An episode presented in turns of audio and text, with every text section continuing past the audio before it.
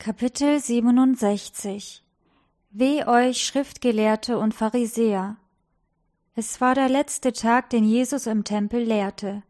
Die Aufmerksamkeit der riesigen Menschenmenge, die in Jerusalem versammelt war, hatte sich ihm zugewandt. Das Volk füllte die Höfe des Tempels und beobachtete den Streit, der gerade ablief. Begierig fingen sie jedes Wort auf, das aus dem Mund Jesu kam. Nie zuvor hatte man eine solche Szene erlebt. Da stand der junge Galiläer ohne irdischen Glanz und ohne königliche Würde, umgeben von den Priestern in ihren reichen Gewändern, den Obersten in ihrer Amtskleidung mit den Zeichen ihrer Würde, die ihre erhöhte Stellung erkennen ließen, und den Schriftgelehrten mit den Pergamentrollen in den Händen, auf die sie häufig verwiesen. Gelassen mit königlicher Erhabenheit stand Jesus vor ihnen. Ausgestattet mit der Vollmacht des Himmels blickte er unentwegt auf seine Widersacher, die seine Lehren verworfen und verachtet hatten und ihm nach dem Leben trachteten.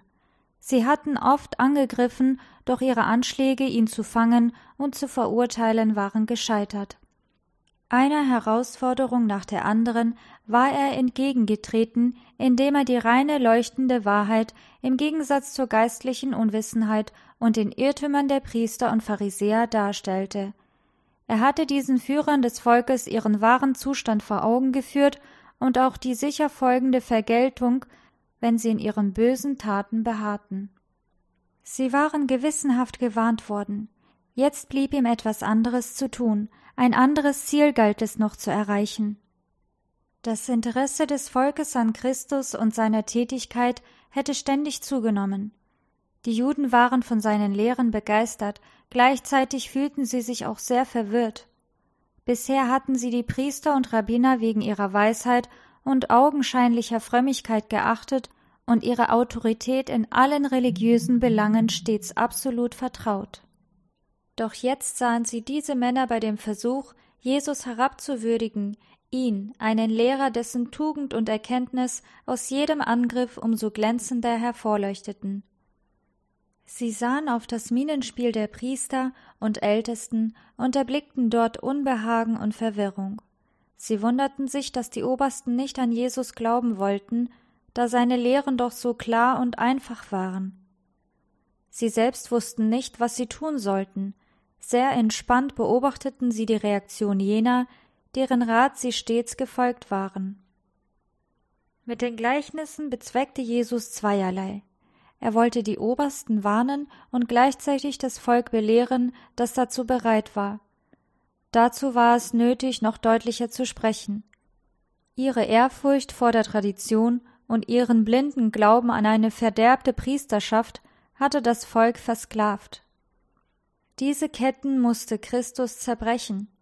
Das wahre Wesen der Priester, Obersten und Pharisäer musste vollständig enthüllt werden. Auf dem Stuhl des Moses, sagte Christus, sitzen die Schriftgelehrten und Pharisäer. Alles nun, was sie euch sagen, das tut und haltet, aber nach ihren Werken sollt ihr nicht handeln, denn sie sagen zwar, tun's aber nicht. Die Schriftgelehrten und Pharisäer behaupteten, wie Mose mit göttlicher Vollmacht ausgerüstet zu sein.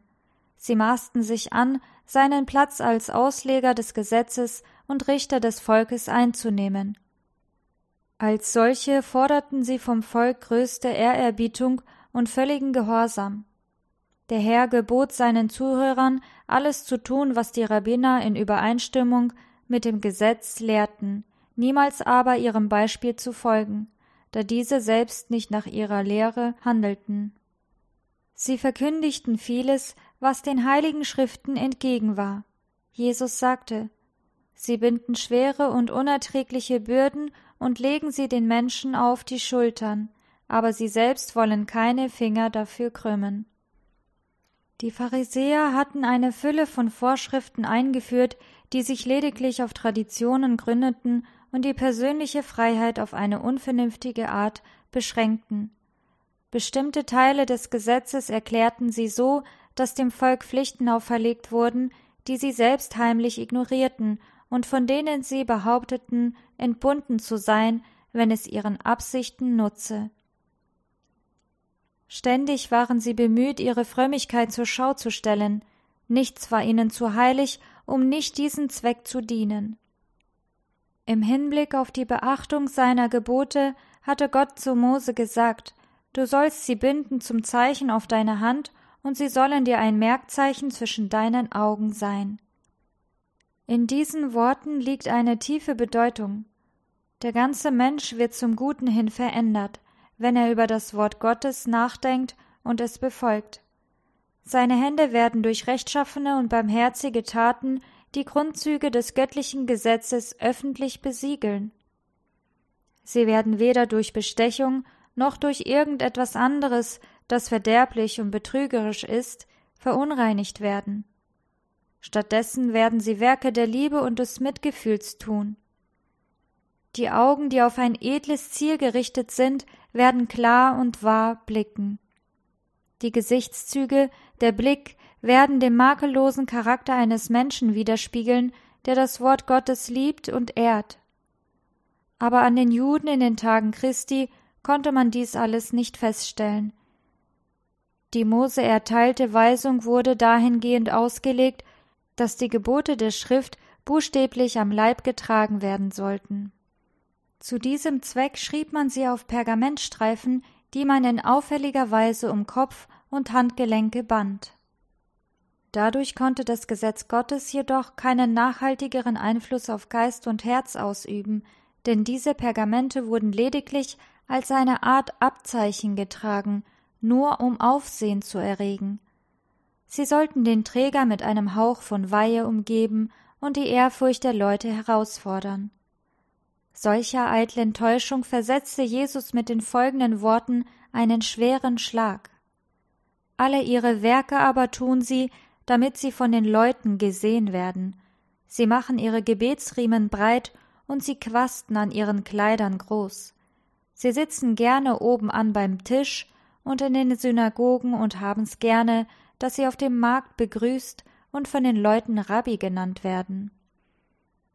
Aber ihr sollt euch nicht Rabbi nennen lassen, denn einer ist euer Meister, ihr aber seid alle Brüder, und ihr sollt niemanden unter euch Vater nennen auf Erden, denn einer ist euer Vater, der im Himmel ist.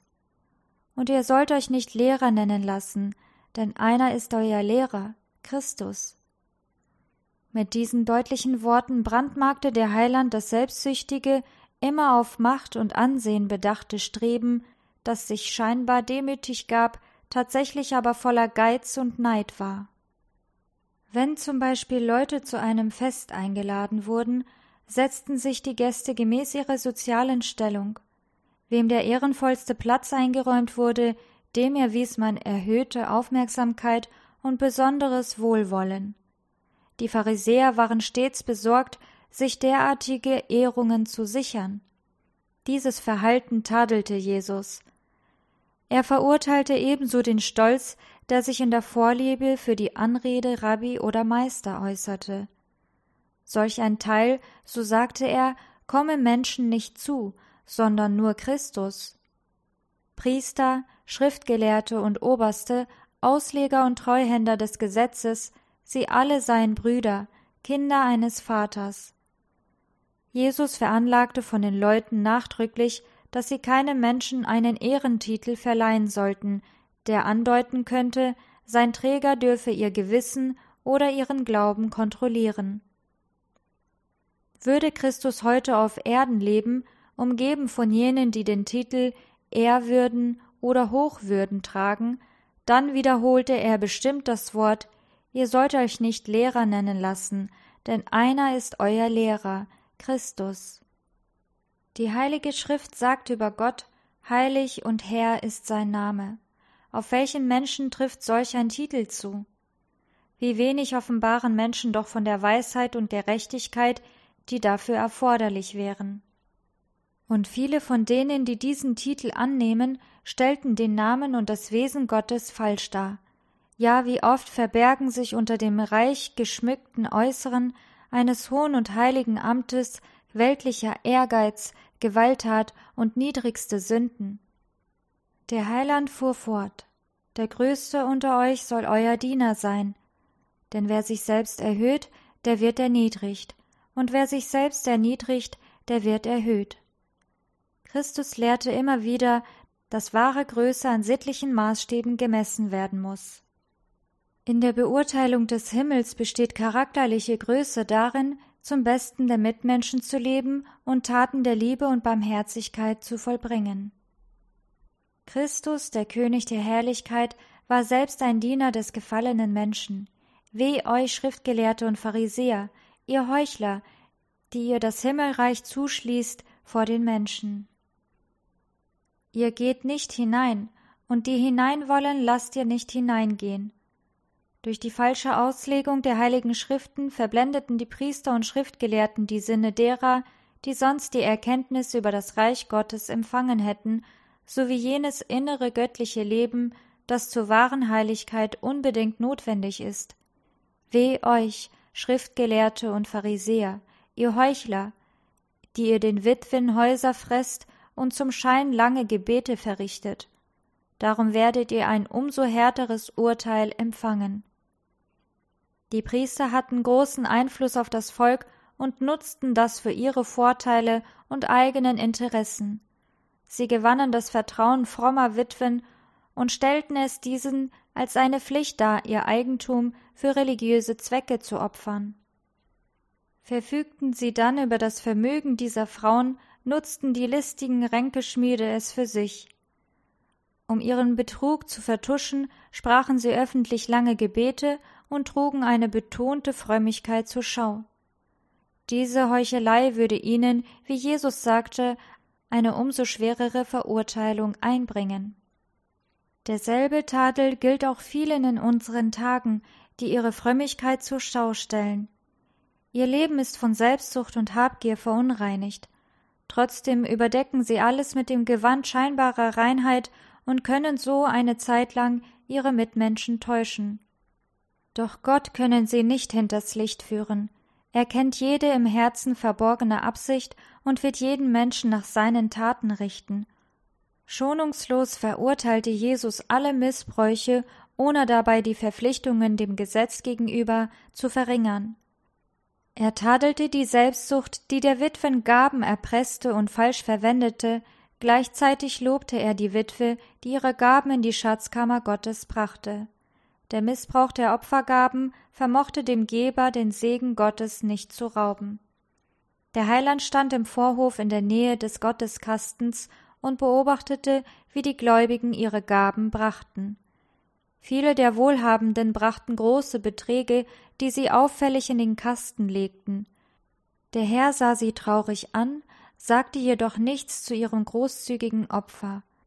Als aber eine arme Witwe sich zögernd näherte, als fürchte sie beobachtet zu werden, erhellte sich sein Angesicht. Als die reichen Hochmütigen vorübereilten, um ihre Gaben in den Kasten zu legen, schreckte sie zurück, als ob es großen Mut kostete, sich weiter heranzuwagen.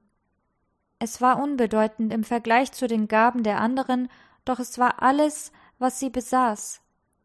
Sie wartete auf eine günstige Gelegenheit, warf rasch ihre zwei Schärflein in den Kasten und ging schnell davon. Dabei begegnete sie dem Blick Jesu, der sehr ernst auf ihr ruhte. Jesus rief seine Jünger zu sich und lenkte ihre Aufmerksamkeit auf die Armut der Witwe. Dann sprach er die lobenden Worte Wahrlich, ich sage euch, diese arme Witwe hat mehr in den Gotteskasten gelegt als alle, die etwas eingelegt haben. Freudentränen standen bei diesen Worten in den Augen der armen Frau. Sie fühlte, dass ihre Tat verstanden und gewürdigt wurde. Viele hätten ihr geraten, ihre kleine Gabe für sich zu behalten, da sie in den Händen der wohlgenährten Priester unter den vielen reichen Gaben, die in die Schatzkammer gebracht wurden, nichts bedeutete. Aber Jesus verstand ihr Motiv. Sie glaubte, dass der Tempeldienst von Gott eingesetzt war, und sie war eifrig bestrebt, alles ihr Mögliche zu tun, um ihn zu unterstützen. Weil sie tat, was sie konnte, wurde ihr Handeln für alle Zeit ein Denkmal zu ihrem Gedächtnis. Sie hatte ihr Herz sprechen lassen. Ihre Gabe wurde nicht nach dem Wert der Münze beurteilt, sondern vielmehr nach der Liebe zu Gott und der Anteilnahme an seinem Werk, die sie zu jener Gabe veranlasst hatte. Jesus sagte von der armen Witwe, dass sie mehr als alle, die etwas eingelegt haben, in den Gotteskasten gelegt habe. Die Reichen hatten von ihrem Überfluss gegeben, viele sogar mit dem einzigen Ziel, von anderen gesehen und geehrt zu werden. Ihre große Gabe hatte weder ihre Bequemlichkeit noch ihrem Überfluss geschadet. Es war für sie kein wirkliches Opfer, und ihre Gabe hielt keinen Vergleich aus mit dem Schärflein der Witwe. Das Motiv ist es, das für unsere Handlungen maßgebend ist. Es bestimmt ihren Wert oder Unwert. Nicht die großen Dinge, die jedes Auge sieht und jede Zunge lobt, nennt Gott die köstlichsten, sondern es sind die kleinen, freudig erfüllten Pflichten, die geringen, die menschlichen Augen wertlos erscheinen mögen, die Gott oft am höchsten wertet. Ein Herz voll Glauben und Liebe bedeutet dem Herrn mehr als die kostbarste Gabe. Die arme Witwe gab mit dem wenigen, das sie brachte, alles, was sie zum Leben hatte. Sie verzichtete auf ihre Speise, um jene zwei Schärflein der Sache beizusteuern, die sie liebte. Und sie tat es im Glauben darauf vertrauend, dass der himmlische Vater sie in ihrer Armut nicht übersehen werde. Dieser selbstlose Geist und dieser kindliche Glaube fanden das Lob des Heilandes. Es gibt viele Arme, die Gott gern ihre Dankbarkeit für seine Gnade und Wahrheit zum Ausdruck bringen wollen. Mit ihren wohlhabenderen Brüdern vereinen sie sich in dem Wunsch, das Werk Gottes zu unterstützen. Diese Menschenseelen sollten nicht abgewiesen werden. Lasst sie ihre Schärflein in der Bank des Himmels anlegen. Werden sie aus einem liebevollen, gotterfüllten Herzen gegeben, dann werden diese scheinbaren Kleinigkeiten zu geheiligten, unschätzbaren Opfergaben, die Gott wohlgefällig sind und die er segnet. Als Jesus von der Witwe sagte, dass sie mehr als sie alle eingelegt habe, waren seine Worte doppelt wahr. Nicht nur der Beweggrund hatte das Opfer aufgewertet, sondern auch die Wirkung der Gabe. Die zwei Schärflein, die einen Heller ausmachten, brachten eine viel größere Summe in den Gotteskasten als alle Beträge der reichen Juden. Die Wirkung jener kleinen Gabe ist wie ein Strom gewesen, der klein im Anfang, immer breiter und tiefer wurde, je länger er durch die Zeitalter dahin floss. Auf vielerlei Weise hat das Beispiel der selbstlosen Witwe zur Unterstützung der Armen und zur Ausbreitung des Evangeliums beigetragen und seine Wirkung und Rückwirkung auf tausende Herzen in allen Ländern zu allen Zeiten gehabt. Sie hat Reiche und Arme beeinflusst und deren Opfer haben den Wert ihrer Gabe anwachsen lassen. Der Segen Gottes, der auf dem Schärflein der Witwe ruhte, hat die kleine Gabe zu einer reichen Quelle gemacht. So ist es mit jeder Gabe, die gegeben wird, und mit jeder Tat, die mit den aufrichtigen Verlangen erfolgt, die Ehre Gottes zu vermehren, denn sie entsprechen den Absichten des Allmächtigen und ihre segensreichen Folgen kann kein Mensch ermessen. Mit folgenden Worten setzte der Herr seine Anklagen gegen die Schriftgelehrten und Pharisäer fort. Weh euch, ihr verblendeten Führer, die ihr sagt, wenn einer schwört bei dem Tempel, das gilt nicht, wenn aber einer schwört bei dem Gold des Tempels, der ist gebunden. Ihr Narren und Blinden, was ist mehr? Das Gold oder der Tempel, der das Gold heilig macht? Oder wenn einer schwört bei dem Altar, das gilt nicht, wenn aber einer schwört bei dem Opfer, das darauf liegt, der ist gebunden. Ihr Blinden, was ist mehr, das Opfer oder der Altar, der das Opfer heilig macht. Die Priester legten Gottes Forderungen nach ihren eigenen falschen und engen Begriffen aus. So machten sie sich an spitzfindige Unterschiede bezüglich der jeweiligen Höhe der Schuld bei verschiedenen Sünden aufzustellen. Dabei gingen sie über einige Sünden leicht hinweg und stellten andere, die mitunter weniger verderbliche Folgen hervorbrachten, als unverzeihlich hin. Für eine finanzielle Gegenleistung entbanden sie beispielsweise jemanden von einem bereits geleisteten Eid, und für entsprechend höhere Geldsummen waren sie oft sogar bereit, weit schlimmere Verbrechen zu dulden. Gleichzeitig aber verhängten diese Priester und Obersten in anderen Situationen harte Strafen für unbedeutende Übertretungen. Weh euch, Schriftgelehrte und Pharisäer, ihr Heuchler, die ihr den Zehnten gebt von Minze, Dill und Kümmel und lasst das Wichtigste im Gesetz beiseite, nämlich das Recht, die Barmherzigkeit und den Glauben. Doch dies sollte man tun und jenes nicht lassen. Der Heiland verurteilt hier noch einmal den Missbrauch heiliger Verpflichtungen. Die Verpflichtung selbst ließ er bestehen. Das Zehntensystem war von Gott eingesetzt worden, es ist seit frühesten Zeiten beachtet worden. Abraham, der Vater der Gläubigen, bezahlte den Zehnten von allem, was er hatte. Auch die jüdischen Obersten anerkannten zu Recht die Pflicht, den Zehnten zu geben. Sie ließen jedoch das Volk nicht nach eigener Überzeugung handeln. Für jeden Fall hatten sie willkürlich Regeln aufgestellt, und die Forderungen waren so erschwert worden, dass es dem Volk unmöglich war, sie zu erfüllen. Niemand wusste, wann er seinen Verpflichtungen nachkam. Gottes Gebot, wie er es gegeben hatte, war gerecht und vernünftig, aber die Priester und Rabbiner hatten es zu einer Last gemacht. Jede göttliche Verordnung ist bedeutungsvoll. Jesus betrachtete das Zehntengeben als selbstverständliche Pflicht, machte aber darauf aufmerksam, dass es keineswegs die Vernachlässigung anderer Pflichten entschuldige. Die Pharisäer waren sehr genau im Verzehnten der Gartenkräuter wie Minze, Dill und Kümmel. Dies kostete sie wenig, verschaffte ihnen aber den Ruf der Genauigkeit und Frömmigkeit. Gleichzeitig aber setzten sie das Volk mit ihren nutzlosen Einschränkungen unter Druck und zerstörten die Achtung vor der Heiligkeit der göttlichen Ordnung. Sie beschäftigten die Sinne der Menschen mit unbedeutenden Unterscheidungen und lenkten dadurch die Aufmerksamkeit von wichtigen Wahrheiten ab. Die schwerwiegendsten Dinge des Gesetzes Gerechtigkeit, Barmherzigkeit und Glaube wurden übersehen. Darum sagte Jesus mit Recht, das eine solle man tun und das andere nicht lassen. Noch andere Gesetze waren von den Rabbinern auf ähnliche Weise entstellt worden. So war es in den durch Mose gegebenen Verordnungen verboten, etwas Unreines zu essen.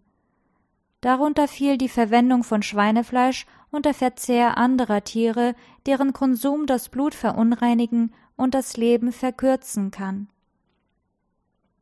Die Pharisäer beließen es aber nicht bei den Beschränkungen, die Gott ihnen geboten hatte, sondern übertrieben die Erfüllung der göttlichen Verordnungen extrem. Unter anderem wurde von den Leuten verlangt, alles Wasser vor den Gebrauch zu sieben, damit nicht das kleinste Ungeziefer darin verbliebe, das eventuell zu den unreinen Tieren gehöre. Der Heiland verglich diese kleinlichen Banalitäten mit der Größe ihrer wirklichen Sünden und sagte zu den Pharisäern Ihr verblendeten Führer, die ihr Mücken aussiebt, aber Kamele verschluckt. Weh euch, Schriftgelehrte und Pharisäer, ihr Heuchler, ihr seid gleich wie die übertünchten Gräber, die von außen hübsch aussehen, aber innen sind sie voller Totengebeine und lauter Unrat. Wie die übertünchten und schön geschmückten Gräber die verwesenden Überreste verbargen, so lag hinter der äußeren Heiligkeit der Priester und Obersten ihre Sündhaftigkeit verborgen. Jesus fuhr fort Weh euch Schriftgelehrte und Pharisäer, ihr Heuchler, die ihr den Propheten Grabmäler baut und die Gräber der Gerechten schmückt und sprecht, hätten wir zu Zeiten unserer Väter gelebt, so wären wir nicht mit ihnen schuldig geworden am Blut der Propheten. Damit bezeugt ihr von euch selbst, dass ihr Kinder seid derer, die die Propheten getötet haben. Um ihre Wertschätzung der verstorbenen Propheten zu zeigen, waren die Juden eifrig bemüht, deren Gräber zu verschönern. Dabei beherzigten sie weder ihre Lehren noch beachteten sie ihre Zurechtweisungen. Zur Zeit Christi achtete man die Ruhestätten der Toten in abergläubischer Weise. Viel Geld wurde für deren Ausschmückung verwendet. Vor Gott war das Götzendienst, denn in ihrer übertriebenen Verehrung der Toten zeigten die Leute, dass sie Gott nicht über alles liebten, noch ihren Nächsten wie sich selbst. Solche übertriebene Totenverehrung finden wir vermehrt auch heute noch. Viele vernachlässigen die Witwen und Waisen, die Kranken und Armen, nur um den Toten kostbare Gedenksteine setzen zu können. Zeit, Geld und Arbeit werden dafür bereitwillig ausgegeben, während die Pflichten gegen die Lebenden, Aufgaben, auf die Christus deutlich hingewiesen hatte, versäumt werden. Die Pharisäer bauten den Propheten Grabstätten, schmückten ihre Gräber und sagten zueinander Wenn wir in den Tagen unserer Väter gelebt hätten, würden wir uns nicht mit ihnen vereint haben, das Blut der Diener Gottes zu vergießen. Und doch planten sie zur gleichen Zeit, das Leben des Sohnes Gottes zu vernichten. Das sollte uns eine Lehre sein und uns die Augen öffnen, die Macht Satans zu erkennen, welche alle Menschen täuscht, die sich von dem Licht der Wahrheit abwenden. Viele folgen den Wegen der Pharisäer. Sie ehren die Menschen, die um ihres Glaubenswillens gestorben sind, und wundern sich über die Blindheit der Juden, die Jesus verwarfen und erklären Hätten wir zu seiner Zeit gelebt, würden wir seine Lehren mit Freuden angenommen haben. Wir wären niemals mit jenen schuldig geworden, die ihn verwarfen. Wenn aber der Gehorsam gegen Gott Demütigung und Selbstverleugnung fordert, dann sind es gerade diese Menschen, die ihre Überzeugung verleugnen und den Gehorsam verweigern und dadurch den gleichen Geist bekunden wie einst die Pharisäer, die Christus verurteilten. Wie wenig erkannten die Juden die furchtbare Verantwortung, die sie mit der Verwerfung Jesu auf sich nahmen. Seit der Zeit, als erstmals unschuldiges Blut vergossen wurde und der gerechte Abel durch die Hand Kains fiel, hat sich das gleiche Geschehen mit wachsender Schuld wiederholt. Zu jeder Zeit haben treue Verkündiger Gottes ihre Stimme gegen die Sünden der Könige, der Obersten und des Volkes erhoben, indem sie sprachen, was Gott ihnen geboten hatte. Unter Einsatz ihres Lebens gehorchten sie seinem Willen. Von Generation zu Generation hat sich das schreckliche Strafmaß über die Verleugner des Lichtes und der Wahrheit angehäuft. Dies wurde von den Feinden Christi nun auf sich selbst herabbeschworen. Die Sünde der Priester und Obersten war größer als die irgendeiner anderen Generation, denn durch die Verwerfung Jesu hafteten sie für das Blut aller erschlagenen Gerechten von Abel bis zu Christus. Sie standen im Begriff, den Kelch ihrer Missetaten zum Überlaufen zu bringen.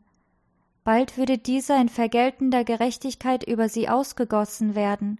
Jesus warnte sie davor und sprach, damit über euch komme all das gerechte Blut, das vergossen ist auf Erden, von dem Blut des gerechten Abel an bis auf das Blut des Zacharias, des Sohnes Berechas, den ihr getötet habt zwischen Tempel und Altar. Wahrlich, ich sage euch, das alles wird über dieses Geschlecht kommen. Die Schriftgelehrten und Pharisäer, die dem Herrn Jesus zuhörten, wussten, dass er die Wahrheit sprach. Sie wussten auch, wie der Prophet Zacharias umgebracht worden war. Während er die Warnungsbotschaft Gottes verkündigte, ergriff den abtrünnigen König satanische Wut, und auf seinen Befehl hin wurde der Prophet dann getötet. Sein Blut hatte auf den Steinen des Tempelhofs unaustilgbare Spuren hinterlassen, und dies zeugte gegen das abgefallene Israel. Solange der Tempel stände, würden die Spuren des Blutes dieses Gerechten zu Gott um Rache schreien. Als Jesus auf die schrecklichen Folgen dieser Sünden hinwies, war die Menge entsetzt. Der Heiland aber sah voraus, dass die Unbußfertigkeit der Juden gegen die Diener Gottes unverändert fortbestehen würden. Er sagte, Siehe, ich sende zu euch Propheten und Weise und Schriftgelehrte, und von ihnen werdet ihr einige töten und kreuzigen, und einige werdet ihr geißeln in euren Synagogen und werdet sie verfolgen von einer Stadt zur andern. Propheten und weise Männer, voll Glaubens und voll Heiligen Geistes, Stephanus, Jakobus und viele andere würden verurteilt und getötet werden.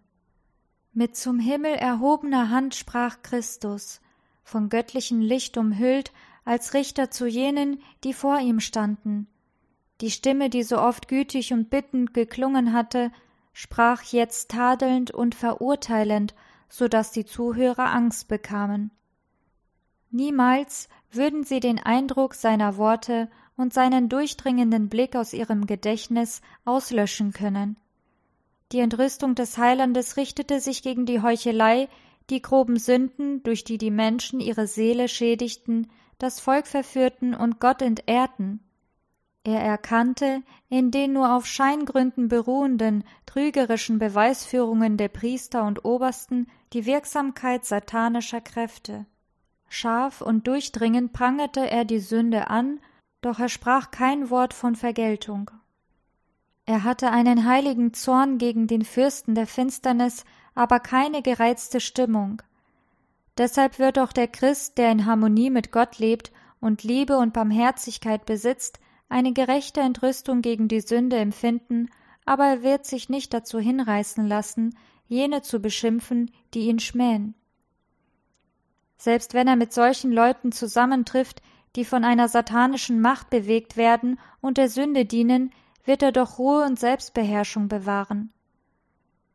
Göttliches Mitleid überwältigte den Heiland, als er seinen Blick über den Tempel und über seine Zuhörer gleiten ließ. Mit vor tiefen seelischen Schmerz und bitteren Tränen fast erstickter Stimme rief er aus Jerusalem, Jerusalem, die du tötest die Propheten und steinigst, die zu dir gesandt sind, wie oft habe ich deine Kinder versammeln wollen, wie eine Henne ihre Küken versammelt unter ihre Flügel, und ihr habt nicht gewollt. Aus Christi Klage spricht Gottes Barmherzigkeit. Sie ist das geheimnisvolle Abschiedswort seiner langmütigen Liebe. Die Pharisäer und Sadduzäer waren zum Schweigen gebracht. Der Herr rief seine Jünger und gemeinsam verließen sie den Tempel. Er ging nicht als Besiegter, oder als ein durch die Gegenwart seiner Widersacher bezwungener, sondern als einer, dessen Werk vollendet war. Er verließ als Sieger diesen Streit. Die Edelsteine der Wahrheit, die Jesus an jenem ereignisreichen Tag ausgeteilt hatte, wurden in manchen Herzen treu bewahrt. Neue Gedanken bildeten sich, neues Streben wurde erweckt und eine neue Entwicklung begann. Diese Bekenner Jesu traten nach der Kreuzigung und Auferstehung Christi öffentlich auf und erfüllten ihren göttlichen Auftrag mit einer Weisheit und einem Eifer, die der Größe ihrer Aufgabe entsprachen. Sie trugen eine Botschaft, die zu den Herzen der Menschen sprach und die die alten abergläubischen Gewohnheiten schwächte, die das Leben tausender lange Zeit niedergehalten hatten. Vor ihrem Zeugnis wurden menschliche Lehren und Philosophien zu eitlen Fabeln. Machtvoll wirkten die Worte des Heilandes, die er zu jener verwunderten und erschütterten Menge im Tempel zu Jerusalem gesprochen hatte. Israel als Volk aber hatte sich von Gott getrennt. Die natürlichen Zweige des Ölbaums waren abgebrochen. Indem Jesus einen letzten Blick in das Innere des Tempels warf, sprach er mit trauriger Stimme Siehe, euer Haus soll euch wüst gelassen werden. Denn ich sage euch, ihr werdet mich von jetzt an nicht sehen, bis ihr sprecht, Gelobt sei, der da kommt im Namen des Herrn. Bisher hatte er den Tempel seines Vaters Haus genannt, doch jetzt, da er als Sohn Gottes jene Mauern verlassen sollte, würde sich Gottes Gegenwart für immer von dem zu seiner Herrlichkeit erbauten Tempel zurückziehen. Von nun an würden seine Zeremonien ohne Bedeutung sein und seine Gottesdienste nur noch Hohn.